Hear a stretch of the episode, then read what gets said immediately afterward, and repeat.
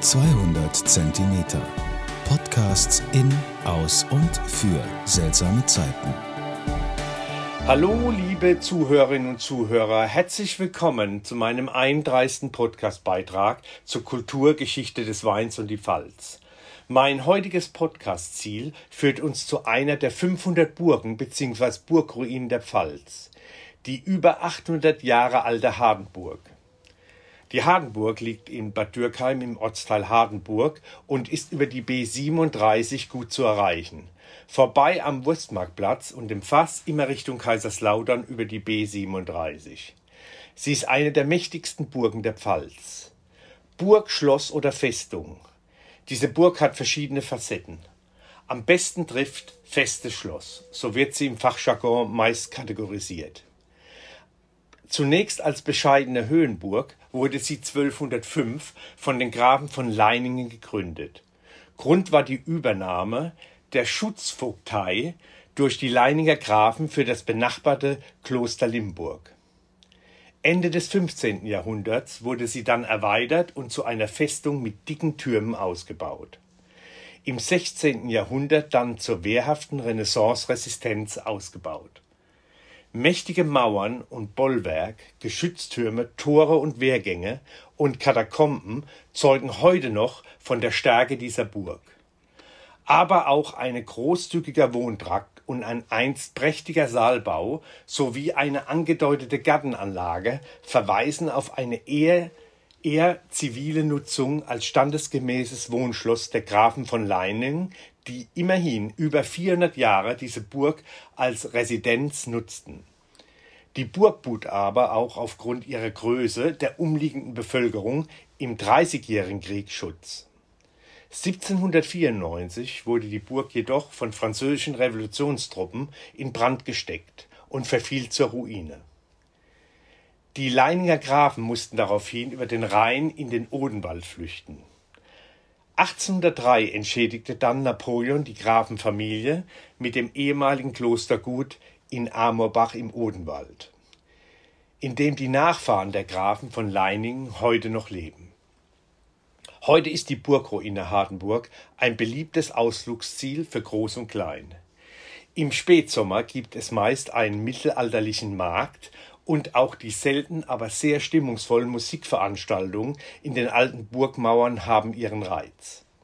Ich persönlich kann mich noch sehr gut an einen Jugendevent des Mannheimer Haus der Jugend Mitte der 70er Jahre erinnern.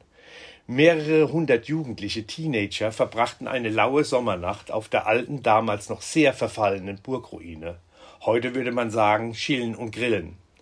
Damals Mitte der 70er Jahre war die Burg noch eine wilde Ruine und sehr verfallen und wir verfeierten, wir feierten ein wildes Fest.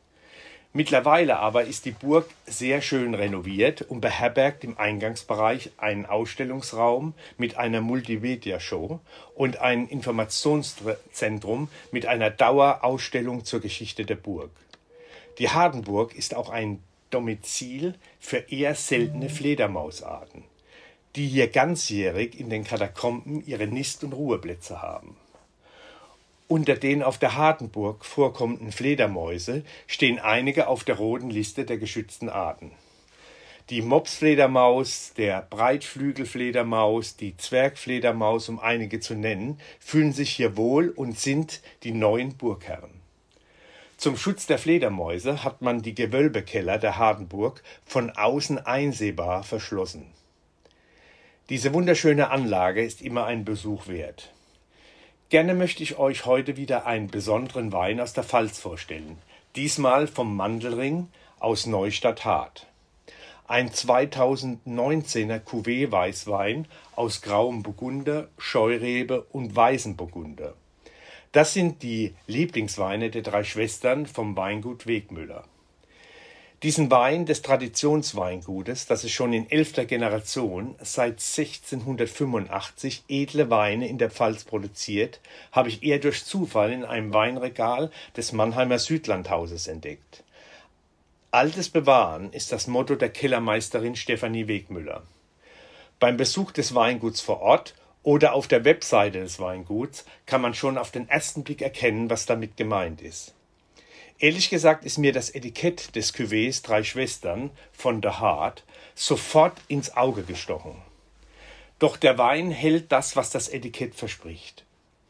Der Weißwein-Cuvée aus den drei Lieblingssorten der Schwestern besteht also aus grauem Burgunder, Scheurebe und weißer Burgunder.